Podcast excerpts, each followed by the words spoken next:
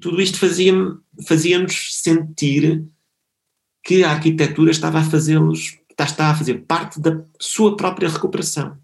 Ou seja, quando na verdade no início as pessoas sentiam, só olhavam para o passado recente e diziam eu não queria que isto tivesse acontecido, com a arquitetura as pessoas começaram a pensar, bem, eu posso viver melhor.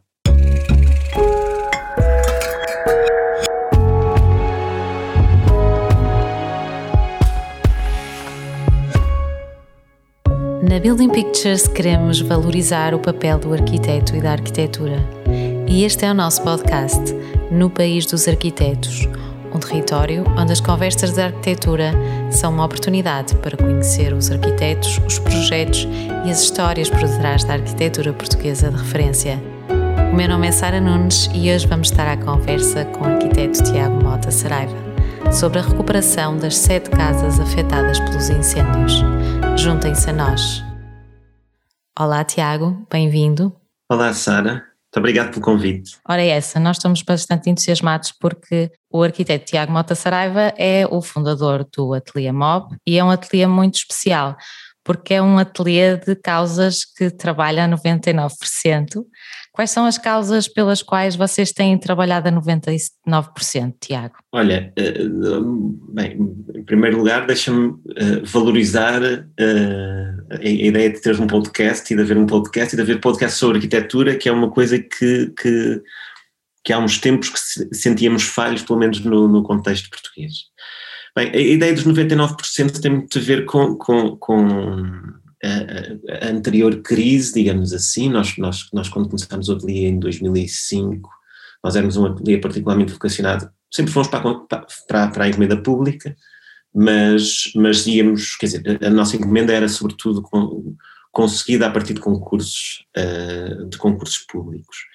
Um, isso, aliás, como, como é uma parte dos ateliês jovens na altura e, e, e nós, nós a partir de determinada altura, quando, quando, e que fomos ganhando algumas obras a partir, a partir desse, desse dessa lógica. Depois uh, chegou a crise, a grande parte das obras públicas com que nós estávamos envolvidos foram, foram parando e a determinada altura começámos a perceber, começámos também, como todos os ateliês, a ficar sem, com, com, com muito pouco trabalho. Um, bem, muito pouco trabalho não é que houvesse pouco trabalho, era esta a nossa reflexão. Bem, cada vez mais olhávamos à nossa volta e víamos necessidades de práticas profissionais mas sobretudo uh, para, uh, para pessoas que não tinham dinheiro para pagar o, o, os nossos serviços. Nessa medida, um, e porque também não trabalhamos uh, pro bono, portanto, afirmamos sempre que temos de ser pagos pelo trabalho que fazemos, o nosso trabalho é um trabalho profissional, não é uhum. voluntariado, um, mas começámos a dizer, bem, vamos ver como é que criamos condições para trabalhar para aqueles 99% uh, que não têm capacidade económica para nos pagar os serviços mas que necessita de arquitetura.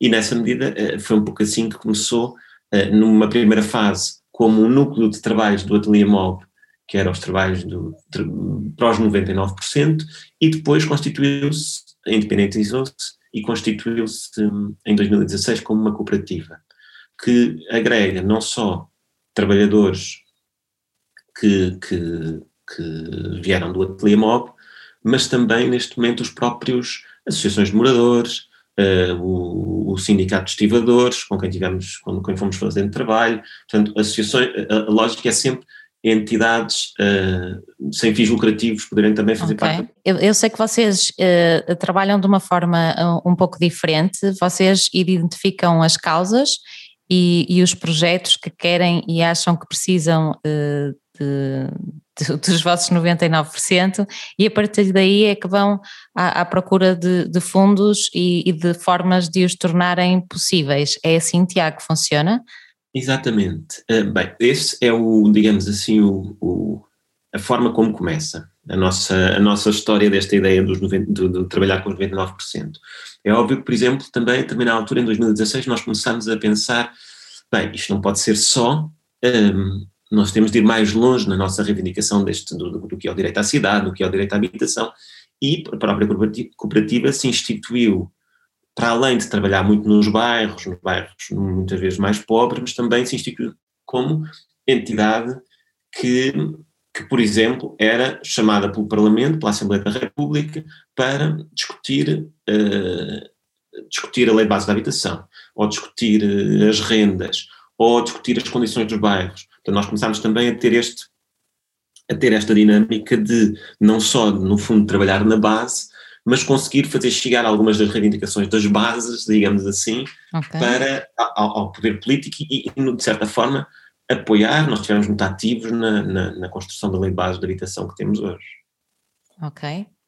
Um, a 17 de junho de 2017 houve um grande incêndio em Portugal, um, de qual eh, acho que não há nenhum português que, que, que, que não tenha na, na sua memória as imagens que pelo menos viu na, na televisão. Isto se afetou cerca de, de 500 casas e morreram 64 pessoas a tentar escapar uh, dos incêndios e 259 uh, dessas 500 casas eram primeiras habitações.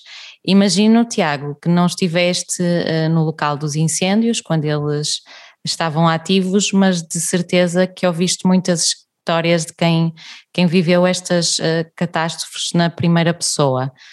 Fala-nos sobre as histórias que mais te marcaram uh, que foste ouvindo durante este processo? Olha, Sara, isto tudo. Um, bem, para já, isto cruza com uma história que é pessoal, portanto, o, o a, a, no dia 18, portanto, dia 17 estava tudo ali a, a, começar e ainda não se sabia, ainda não se conhecia bem a escala do que estava a acontecer em Pedrógão, ainda não se percebia bem, mas dia 18 nasce a minha terceira filha. Ok. O contacto que eu vou tendo com é um contacto de notícias e lembro perfeitamente de estar continuamente a receber mensagens, são mais não sei quantos mortos, são mais não sei quantos mortos, mensagens de, das notificações dos jornais, no telemóvel e a ver o que é que está a acontecer no nosso país. Lembro-me de um dia quentíssimo, um, portanto tenho essa imagem. Tenho também a imagem, tenho também a, a, a história de imediatamente um, um, um ou dois dias a seguir salvo um dia a seguir, um, telefonar a um colega, que é assim o meu, o meu mestre, que é o Fernando Bagulho, e, e a, a dar-lhe a notícia do nascimento da terceira filha, e ele me perguntar pela Mafalda, que foi nossa colega. E a Mafalda foi uma das pessoas que morreu, portanto, que, que daquela família que Caramba. foi muito conhecida, de nove pessoas no carro. História essa que eu depois vinha a ver, porque cheguei a visitar a casa que ficou intocada, não, não, não, ou seja, se, se a Mafalda, se a família da Mafalda tivesse ficado em casa, ficasse em casa, não tinha, não tinha, não tinha morrido.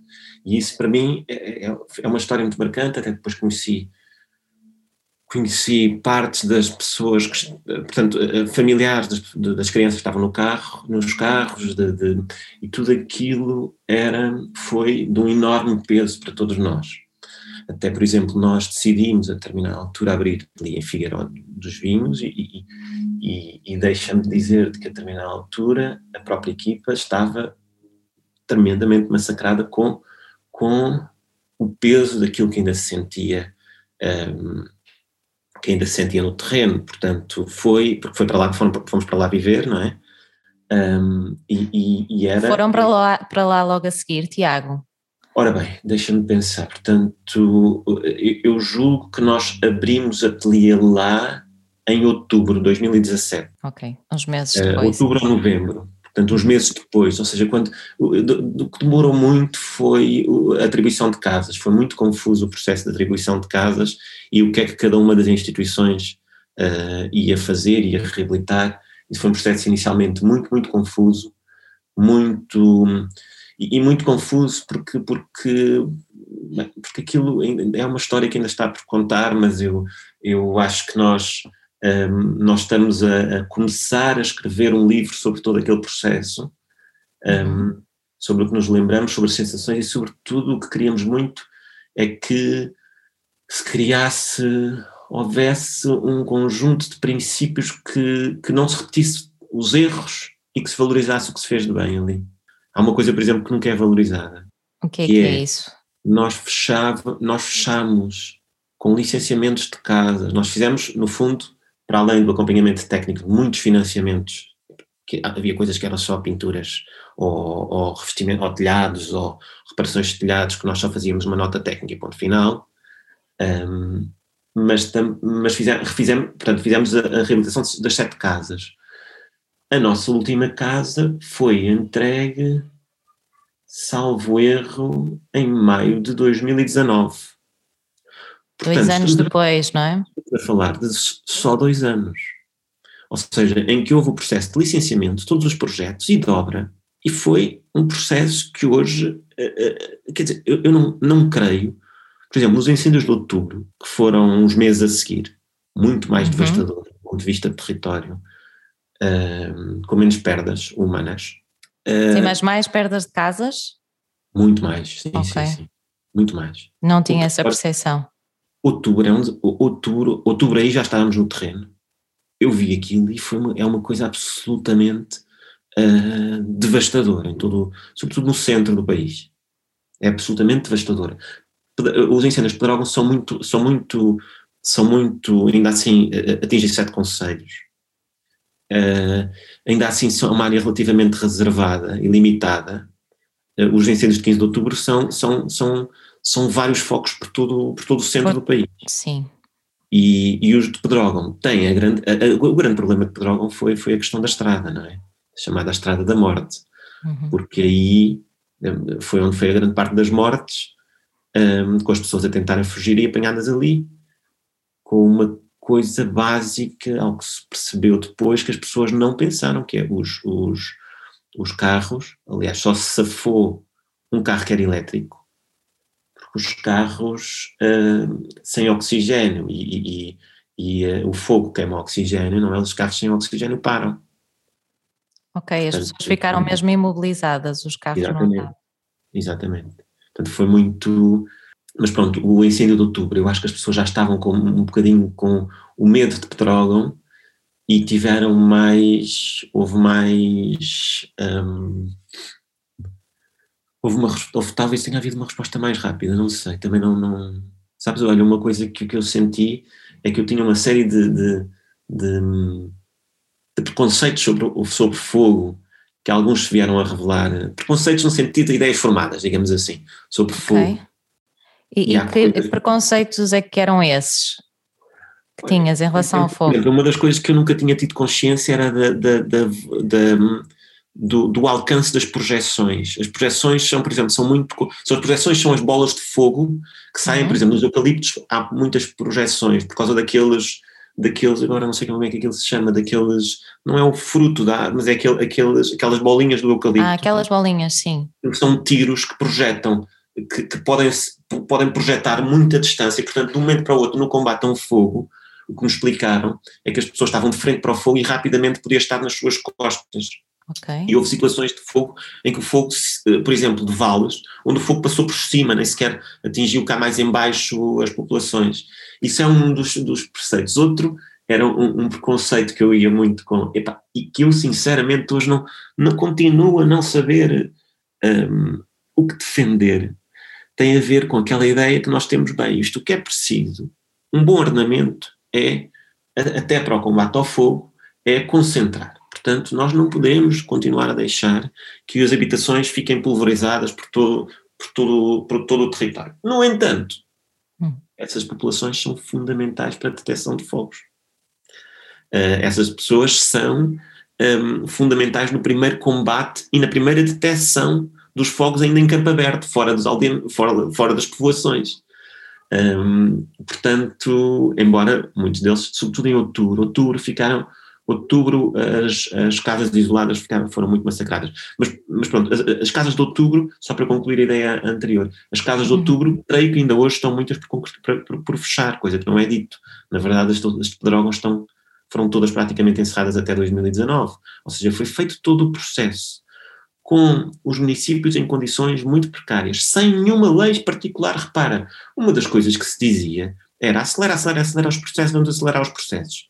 Mas em termos, e, e lembro-me, nós, nós fomos um bocadinho considerados os chatos das comissões de gestão.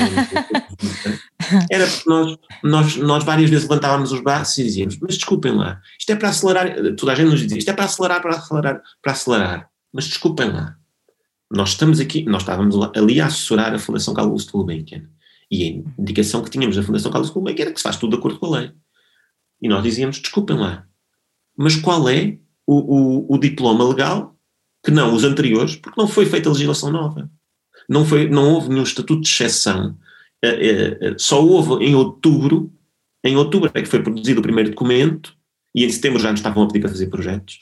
Em outubro é que foi, foi, foi, foi colocado o primeiro documento a dizer que os projetos podiam ser todos objetos de comunicação prévia, que é uma chatice. Como nós sabemos, quem, quem, quem está na prática profissional sabe que é, ou seja, é uma comunicação prévia onde se entrega a arquitetura e todas as especialidades de uma vez e depois fica -se sempre à espera do, do, do, embora haja 30 dias para resposta, pronto, mas fica -se sempre à espera de, da aprovação dessa comunicação prévia. Um, de facto, a legislação que foi produzida não veio ajudar quase nada. Isso é uma das reflexões que nós queremos fazer. É que rapidamente nós temos de criar legislação de emergência, e, e ali, e os próprios municípios não tinham capacidade, até pela sua, pelo estado de devastação em que entraram, está pouca, pouca, poucos técnicos um, e isso já existia desde antes, mas eram poucos técnicos de um momento para o outro ficaram com muito trabalho. Um, e ainda assim, deixa-me dizer isto porque eu acho que às vezes é, é, é, tão importante. Os técnicos que eu conheci no terreno, o trabalho que eles fizeram, dia e noite, não havia fins de semana nem nada. É, era, puseram, sentiam que era o trabalho das suas vidas.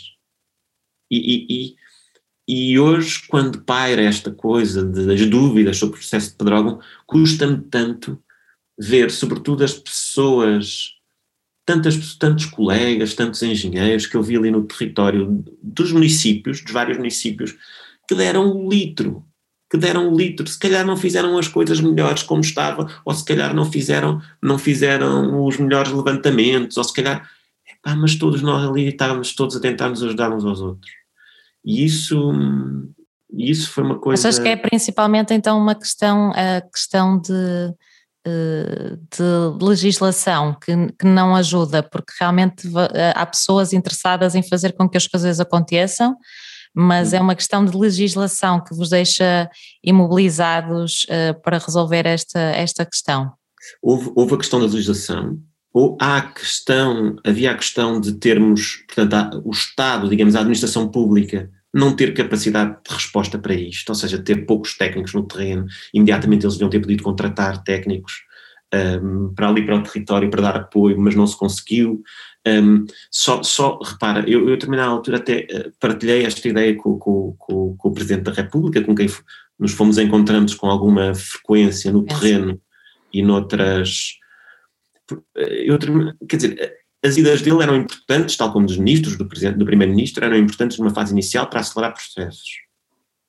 No entanto, a determinada altura era o caos, porque cada vez que ia o Presidente da República ou o Primeiro-Ministro, parava a Câmara, porque tinha de preparar todo o protocolo, como é que ia, quando é que ia, onde é que, onde é que não ia, e, para, era um dia que nós tínhamos fechados, um dia a menos para, para trabalhar. Portanto, isso também, isso também foi, aliás, o, o Presidente da República depois em outubro já teve muito mais cuidado com, com com, esse, com, com essas idas, portanto, causam de facto um impacto grande nas estruturas que estão ali no território a trabalhar.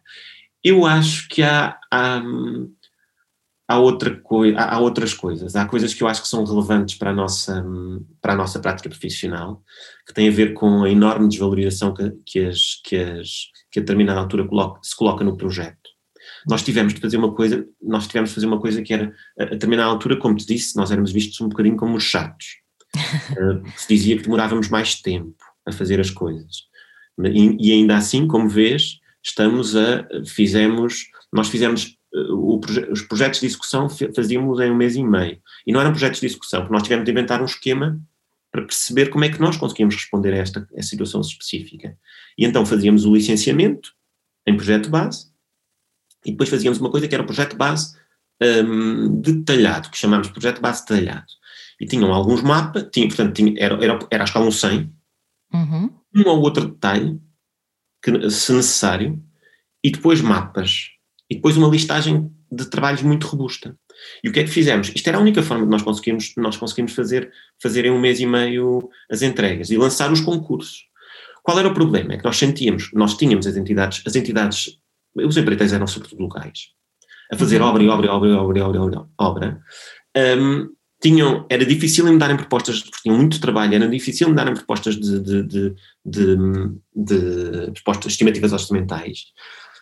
E então, a determinada altura, e nós chegámos inclusivamente a, a, ter, fazíamos sempre, fizemos sempre concursos, porque fomos fazendo, fazendo isso com, com, com os vários empreiteiros, mas o que é que fizemos? Fizemos uma, uma, uma, assistência técnica robusta, especial. Ou seja, dissemos assim: nós o que vamos fazer é uma coisa em obra muito presente, ou seja, nós semanalmente visitávamos todas as obras. Isto deu-me, por exemplo, o, o, a biblioteca de, de, Nunca tive tantas multas na vida por excesso de velocidade. Eu andava, fazia. Num dia, tentava ir a todas as obras, o que me dava sair daqui, às, daqui de Lisboa às sete da manhã e chegar às vezes às nove da noite, porque era uma correria. E devo ter apanhado, apanhei imensas multas de excesso de velocidade porque estava ali a circular por todo lado, mas, mas ou seja, tentávamos, eram dias mesmo muito desgastantes, um, e, e, sobretudo inscrevemos-nos como parceiros no território dos, dos, dos, próprios empreiteiros. Muitas vezes, muitas vezes, por exemplo, nós houve uma solução construtiva que nós adotámos muito para não deitar abaixo paredes de pedra, que era a uhum. que é uma solução quase desconhecida, digamos, diria só um dos empreiteiros com que nós trabalhámos é que a conhecia, é que já tinha feito. Outros nós ensinámos a fazer, portanto fomos lá nós, com os nossos engenheiros, explicar e nesses dias de... E isso, um, porque também na altura eles próprios também queriam, queriam esse upgrade de, de, de construção, queriam saber como... A bonitagem no fundo é um reboco armado, só para, para explicar os uhum. não arquitetos, é um reboco Sim. armado que se coloca pelo interior das paredes para as paredes da alvenaria que não sabem se têm muita robustez, se não, não sabem bem como é que, nunca se sabe bem as qualidades da argamassa sem fazer uma peritagem grande, portanto aquele reboco armado dá logo uma, consolida, uma consolidação grande da parede. No entanto, implica, por exemplo, operações, eh, alteração de operações em obra, como por exemplo, as eletricidades têm de ser postas primeiro que o reboco, para passarem por trás da, porque depois o, o, a armadura, digamos assim, não pode ser cortada. Portanto, as eletricidades têm de, ser, têm de entrar primeiro o que implica uma alteração de obra que nós chamávamos sempre a atenção e estávamos lá sempre a, a, um, mas pronto, foi um processo, pronto, foi um processo muito marcante no ateliê para toda a gente que participou nele. Muito marcante, tirou-nos muitas horas de sono, envolveu-nos pessoalmente com cada uma das pessoas, portanto, e isso ensinou-nos muito. Olha, ensinou-nos. Há uma coisa que eu, que eu costumo dizer que tem a ver muito com. Eu ali aprendi a gostar ainda mais da arquitetura. O que é que aprendeste a gostar mais da arquitetura? Porque se na verdade não, não havia uma coisa, há coisas que a gente tem sempre dúvidas, que é a nossa, a, a nossa, a nossa, o nosso trabalho ser, ser, ser, ser efetivamente reconhecido. Ou seja, quando nós chegámos lá no terreno, e quando nos eram atribuídas as casas, nós que éramos os tipos, aliás, fomos, a Fundação Gulbenkian chamou-nos exatamente, ah, porque sabemos que vocês fazem um trabalho social e envolvem isto, trabalham com, com, com, a, com antropólogos, com, e nós, a nossa Ana, Ana Catarina, que é a nossa antropóloga, trabalhou, foi para lá viver, portanto acompanhou o processo todo. Muito de um, perto. Como, como? Sim. Muito de perto, que acompanharam o processo de muito perto. Sim, e, a, a, um, e, e, portanto cruzavam muito com as pessoas. Mas a primeira coisa que chegávamos, as primeiras conversas que tínhamos com as pessoas, toda a gente nos dizia: Nós queremos a casa como estava. E eu lembro-me de dizer no ateliê, pá, mas isto para isto não é preciso um arquiteto. É preciso, quer dizer, não, não... Então, mas diga lá, o que é que achas? De... E, e, na verdade, uma das coisas mais engraçadas, isso era, depois, portanto, depois conseguimos perceber, isso eram as pessoas em estado de choque, era a rejeição. O que as pessoas nos estavam a dizer ali era que não queriam que aquilo tivesse acontecido, como é, como é natural. Queriam que o tempo voltasse atrás, não é? Que a casa também representasse de certa forma isso. Queriam apagar, no fundo, a, a, a ideia. Mas, no entanto, depois começamos a ver, passado uns tempos, quando começamos a, os primeiros esquizes, a mostrar as primeiras coisas, começamos a ver que as pessoas, não, mas a minha cozinha, eu não gostava da minha cozinha, porque é assim, eu quero esta parte, este telheiro, a zona de entrada, eu gostava muito que fosse como, como a Dona Isilda nos dizia, eu gostava muito que fosse como a do meu filho. Fomos a casa do meu filho. Um, e tudo isto, um, e, e quero também, mas quero, mas quero com flores. E, e tudo isto um, fazia com que própria, e depois começavam cada vez mais a, a, a, a, opinar mais, a introduzir mais coisas. E tudo isto fazia-nos fazia sentir que a arquitetura estava a fazê-los, está a fazer parte da sua própria recuperação. Ou seja, quando na verdade no início as pessoas sentiam, só olhavam para o passado recente e diziam eu não queria que isto tivesse acontecido, Com a arquitetura, as pessoas começaram a pensar: bem, eu posso viver melhor. Eu posso sentir que a minha casa vai ser melhor que a anterior. E eu posso ter uma casa muito mais fantástica. E então vou, vou, vou dizer o que é que acho que seja a minha casa. E essa capacidade, ainda que com valores muito limitados, nós trabalhamos com valores muito, muito limitados, que eu hoje até acho incríveis. Quer dizer, nós tivemos casas entre 450 euros o metro quadrado e 640. Portanto, coisa que, que, que, só naquele contexto é que seria possível e, e não é reeditável. Mas ainda assim conseguiu-se fazer todos eles casas e, e, na verdade, depois, independentemente de ter havido uma pressão política enorme e de desvalorização do projeto e dos arquitetos e de, em todo o processo, em todo o processo. Os arquitetos foram sempre muito e, e nós representávamos claramente os arquitetos no meio do processo de, de, uhum. de um, Porquê é que achas que isso acontece, Tiago? Porque, porque toda a gente desvalorizava o projeto. Toda a gente achava, até os poderes públicos, achavam que isto era uma coisa que se podia negociar, tratar, pedir mais ou menos ao empreiteiro que se fizesse desta forma. Uhum. Eu acho que aí a Fundação protegeu-nos sempre, a Fundação Carlos Gulbenkian, digamos assim, e disse, não, não, não, nós queremos, nós queremos que as casas sejam, sejam feitas dentro da lei e, e, e nesse sentido foi, foi sempre acompanhando, acompanhando o, processo. E depois, até o próprio Estado, nós sentimos essa irritação de, de, de ah, mas porquê é que estão a demorar? Porquê é não? É, depois, é, curiosamente, depois as nossas casas não deram, uh, uh, um, não deram trabalhos a mais, estavam, estavam de, e, e, depois todos ministros, uh, um, futuros ministros, como a Presidente da CCDR, queriam ir inaugurar as, as nossas casas. estavam muito contentes Sabiam que as pessoas estavam a, a, chegávamos, davam um abraço, as pessoas estavam a rir, não, ninguém protestava, estava toda a gente, ou seja, havia uma, uma boa onda geral um, nas coisas e isso, e isso fazia, e depois, e, e, e inclusivamente, um, inclusivamente as pessoas uh, sen, sen, sentiam a diferença entre quem estava ali a fazer projetos de arquitetura quem estava ali a fazer só a fazer construção. Sentiu-se a diferença, isso de uma forma clara.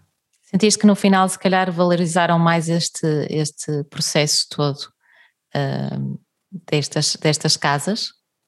Senti, eu acho que uh, as casas têm obtido agora bastante reconhecimento uh, e acho que, eu acho que devia ser feita uma avaliação, eu já, já inclusive já, já, já já disse isso junto à Ordem dos Arquitetos, eu acho que a Ordem devia, ser, devia promover uma avaliação de, dos processos todos. E para, para nós sabermos, de facto, nós arquitetos sabemos como nos posicionarmos nestes momentos mais tensos. Um, todas aquelas casas tiveram assinatura assinaturas de arquitetos. Um, provavelmente há muitas que não têm arquitetura. Um, e eu acho que isso era uma coisa que a gente devia devia refletir mesmo o nosso impacto no território. É, eu não estou a dizer que, que as nossas casas não tenham erros, não tenham. Eh, foram feitas todas elas no, no, numa deriva, quase sempre ali, quase num abismo. E, e, têm, e têm coisas que, se calhar, se nós tivéssemos tido mais tempo para pensar, melhor teriam ficado. Uhum. No entanto, há sempre uma coisa que nós dissemos, que é estas escadas, estas casas, nós não vamos escondê-las. Ou seja, vão fazer parte do nosso, para o bem e para o mal, no correr bem, no correr mal, vão fazer parte do nosso currículo um, e, e, da nossa vida. E, e pronto, estão aí para ser avaliadas. Se calhar, e eu acho que deve ser assim sempre. Ou seja, eu acho que, que, as, que as, não, há, não há obras menores uh, de um ateliê de arquitetura, obras maiores e obras menores de um ateliê de arquitetura. Uhum. Há, tu, em todos os projetos, desde, por exemplo, nós, nós agora estamos a fazer muito, muito obra, projetos de chão, que eu, como eu costumo dizer. Projetos, projetos de chão, de acesso, de, de, de, de projetos urbanos, de, de, de acessibilidade e, okay. por exemplo, ganhámos um concurso há uns anos aqui em Lisboa para, para a construção de 127 passadeiras uh, de acesso universal uh, 30, e 30 e tal uh, paragem de autocarro de acesso universal para fazer o projeto de execução. Portanto, e estamos a fazer agora com várias juntas de freguesia também isso. Um, e são projetos, ou seja, não são, não te diria que são projetos menos relevantes no ateliê do que, do que fazer o Salão Central Eburense, que é um edifício do Keil, a reabilitação do edifício do Keil, que, que ou seja, todos eles têm, têm reflexão, todos eles transpiram coisas uns para os outros. Um, e todos eles têm um impacto no dia a dia das pessoas. Exato. Isso? Sem dúvida, sem dúvida. Nós, o arquit... nosso, sim, a sim, nossa desculpa. obra é sempre pública, a nossa obra é sempre pública, mesmo a privada. Tem sempre um caráter público e um impacto público. Tem sempre essa preocupação. Sim. O arquiteto é um fazedor de cidades. Que cidades é que tu sonhas construir, Tiago? Olha que. Olha, eu acho, agora cada vez mais, o que sinto é que sonho. Um,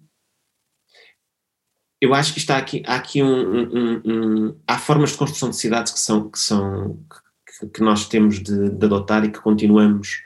Um, eu, eu não tenho, eu, eu, diria que não tenho um fim, ou seja, eu não consigo responder com um fim, que é esta cidade. Esta cidade uhum. é que eu, que eu gostava de construir. Eu diria, diria que tenho, tenho um conjunto. Eu sei alguns caminhos que gostava que, construir, que construíssemos é uma cidade que não exclui, obviamente, com, e que, que, em que as pessoas fazem parte das decisões fundamentais e em que não se esgota, a decisão fundamental não se esgota num dia de eleições. A decisão fundamental é feita no dia a dia, a partir da discussão entre pessoas. Eu tenho acompanhado, nós há muitos anos que acompanhamos muito, eu não fosse a pandemia, teria mantido o, o o, as idas e vindas a várias cidades, mas, por exemplo, Barcelona uhum. é uma cidade que eu visito quase todos os anos e acompanhei. Se, se, a, a, a, nossa prática profissional, quando não encontrávamos, agora já há mais projetos irmãos, digamos, do, do trabalhar com 99%, do Ateliê Mob Portugal. Projetos irmãos, como assim? Projetos que projetos que, com quem nós fazemos simbiose, okay. uh, com quem nós nos cruzamos com muita frequência. o coletivo Warehouse, por exemplo, é um, é um, é um, é um, é caso evidente, um, a artéria também é um caso evidente, uh, ou seja, nós agora já vemos uh, muita gente a fazer prática, este tipo de práticas profissionais. Um, e, Não estão e, sozinhos. Sim, sim, sim. Mas as nossas primeiras, os nossos primeiros quadros de relação vêm muito, vêm muito de Espanha e da América Latina. E, e, e isso, por exemplo, fez-me acompanhar muito perto o, o, crescimento do Barcelona em Comum e, e a ida da Ada Colau para, para, para, para presidente de, de Câmara.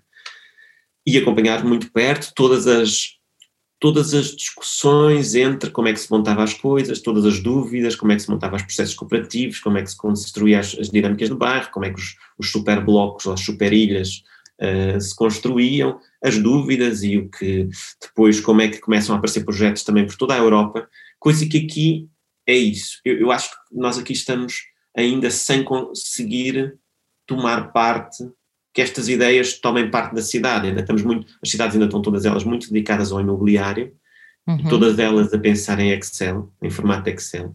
Que para nós arquitetos é, percebemos que é muito limitador, o Excel não tem a tridimensionalidade necessária e a, a realidade não é mensurável é, como resultado de uma coluna com uma linha, não é? Portanto, uhum. é um bocadinho mais do que isso. Um, e, e, e, portanto, eu acho que, e a minha angústia é que, é que eu acho que esses, estes movimentos estão a chegar pouco a Portugal uh, e à discussão pública. Uh, Achas que mais envolvidos em Espanha e na América Latina? Uh, a acompanhar, percebes? A acompanhar, a, são, são, muito mais referenciais, são muito mais coisas, mas isso, repara, sei lá, eh, disse Espanha e América Latina, mas por exemplo também posso dizer um dos projetos absolutamente incríveis que eu visitei sem saber até que era o que era, são Les Grands Voisins. Foi um projeto, a determinada altura, que surge de uma ocupação de um, de um, de um hospital que estava uh, em, em, Paris, nas costas da Fundação Cartier, do Jean Nouvel. Portanto, numa zona Sim, privilegiada. É, exatamente. Há um hospital que está a ser desativado e que está para acontecer um grande projeto imobiliário. Começa a ser ocupado por sem-abrigo, a determinada altura alguns vizinhos começam -se a envolver e a organizar, de repente aquilo transforma-se no Le Grand Voisin, ou seja, os grandes vizinhos, um, e, e com uma dinâmica que constrói trabalho, constrói, produz cidade. A determinada altura, aquilo durante cinco anos, consegue, com um contrato de enorme, com, de enorme precariedade, porque tinham de sair quando o projeto imobiliário começasse a decorrer, mas conseguem criar trabalho, cidade, conseguem criar uma dinâmica absolutamente extraordinária naquele território, com, com um envolvimento popular muito interessante. E, e, e, eu acho que isso vai ser, eh, acho que vai ser o futuro da cidade dinâmica e da cidade democrática. Um, está visto que eu hoje, quando circulo pela Baixa de Lisboa, e não tenho ido muito fora, portanto não sei como é que estão as, Uh, por exemplo, não sei como é que está a, Baixa do Porto, mas uhum. é, é devastador. A primeira vez, depois prima, do primeiro confinamento, a primeira vez que eu fui à Baixa, eu chorei, à Baixa de Lisboa, eu chorei, porque via aquilo tudo fechado, tudo fechado. E era, ou seja, era como se tivesse caído uma bomba que não tivesse destruído os edifícios, mas os hotéis tinham fechado logo à primeira, estavam todos já em layoff, ou seja, todos eles passaram de um momento para outro, depois de riqueza, passaram todos para, para agarraram-se ao Estado, no fundo, uhum. um, e aquilo estava completamente vazio. E hoje, ainda estando agora nós num período em que, por exemplo, os restaurantes já podem começar, já, já, já podem uh, começar ligeiramente, os cafés podem começar a abrir, eu ainda hoje de manhã já estive na Baixa e a Baixa está vazia. Os cafés não abriram, porque as pessoas acham que é mais, que sai mais caro abrir agora porque não, está, não há gente. Uhum. Nas zonas onde há habitação, em Lisboa, as coisas estão a fluir, estão, estão, estão a recuperar e ainda assim os negócios estão a aguentar. Provou-se que é insustentável uma cidade totalmente monofuncionalizada pelo turismo. Uhum. O Porto também está, também está muito vazio e muitas coisas fecharam, sim. Pois. É, é assustador. Pois Tiago, é. muito obrigada por esta conversa e principalmente por nos relembrares de que a arquitetura também pode ter um papel de reabilitação uh, nestes processos tão, tão dolorosos como são o, os incêndios. Muito obrigado, Sara, pelo convite e, e muita força neste projeto. Obrigada. Se gostaram deste episódio, partilhem, subscrevam e ouçam outras conversas no Spotify e na Apple Podcasts. Deixem a vossa classificação e ajudem-nos a divulgar a arquitetura portuguesa. Até para a semana.